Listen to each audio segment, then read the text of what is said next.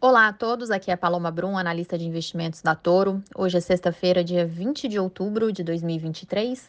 Nós observamos hoje uma sessão bastante negativa para os principais índices de ações globais eh, nos Estados Unidos. Os principais índices fecharam em queda, com destaque para o S&P 500, que caiu cerca de 1,3%, Nasdaq recuando aproximadamente 1,5%, enquanto o Dow Jones recuou cerca de 0,9%.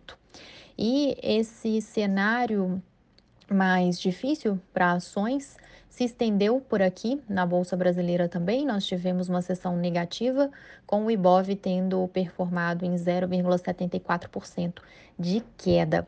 É, nós tivemos aí algumas questões que podem ter pesado bastante sobre a performance dos principais índices de ações globais, que eu vou comentar agora. É, o pregão dessa semana desculpa, esse último pregão da semana acabou refletindo ainda falas do presidente do Fed, Banco Central dos Estados Unidos, o Jerome Powell, que fez declarações essa semana é, mostrando um tom mais duro e dizendo que a política monetária restritiva nos Estados Unidos ainda não chegou ao fim e que o aperto monetário, por enquanto, ainda não foi encerrado. Então, isso trouxe aí uma expectativa de que os juros devem permanecer altos por mais tempo na maior economia do mundo, trazendo então uma perspectiva mais negativa para o desempenho do mercado de ações. É, nós observamos que tanto no exterior quanto aqui no cenário local, os investidores acabaram refletindo ainda é, as falas do presidente do Banco Central norte-americano. É, também observamos que foi uma sessão negativa para as empresas, as gigantes de commodities. Aqui no Brasil, nós tivemos um desempenho negativo das empresas petrolíferas e também é, empresas ligadas ao minério de ferro, com destaque para quedas em Petrobras e Vale, que acabaram puxando o índice para baixo, justamente pelo grande peso que elas têm na composição da carteira do Ibovespa. Bom, é, além desses pontos, nós tivemos aqui também na agenda doméstica ainda, é, os investidores acompanharam a divulgação do IBCBR, que é uma prévia do PIB do Brasil. É, esse indicador mostrou recuo acima do esperado pelo mercado, então isso também acabou pressionando os negócios é, aqui no Brasil, é, junto com essa movimentação que eu comentei que houve no exterior.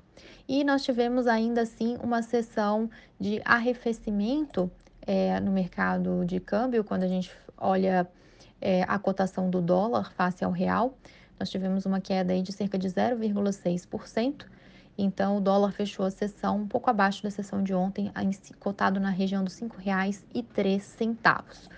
Bom, é, cabe destacar que esse cenário de aversão ao risco, tanto ligado, como eu mencionei, é uma expectativa de juros mais altos por mais tempo nos Estados Unidos, como também as incertezas geradas pelos conflitos, né, pela escalada de conflitos no Oriente Médio, tudo isso tem gerado um, uma expectativa é, mais incerta, né, de um, um, tom de maior incerteza sobre o futuro no mundo, e o que faz com que os investidores globais busquem ativos que são considerados porto seguro nos investimentos.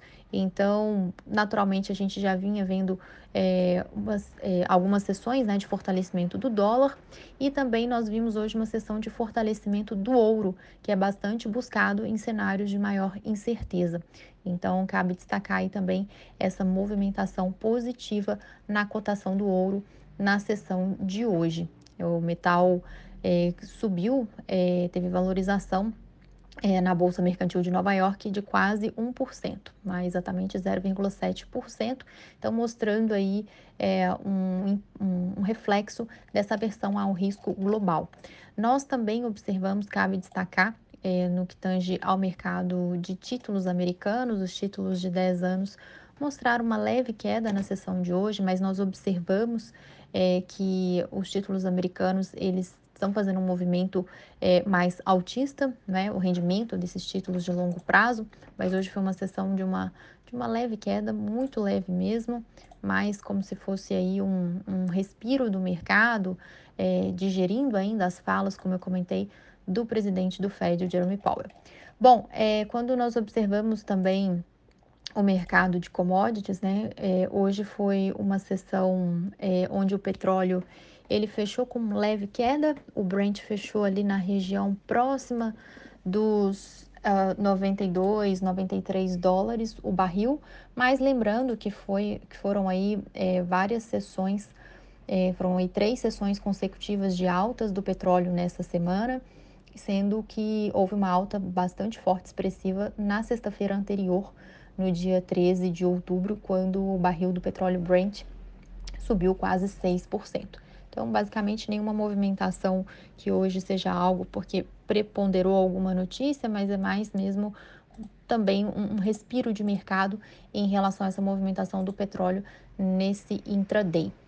É, bom, quando nós observamos aqui dentro é, a movimentação do Ibovespa, como eu comentei, né, o grande destaque foram a queda dos papéis de commodities, Vale e Petrobras, mas nós também tivemos quedas percentuais é, maiores nos papéis de Magazine Luiza, que caiu cerca de 4,3%, Azul e CSN, que caíram respectivamente 3,5% e 3,3%, e na ponta oposta, nós tivemos como altas em destaque os papéis de Casas Bahia, que subiram 4%, BRF, que subiu cerca de 3,9%, e Natura, com uma alta de quase 3%.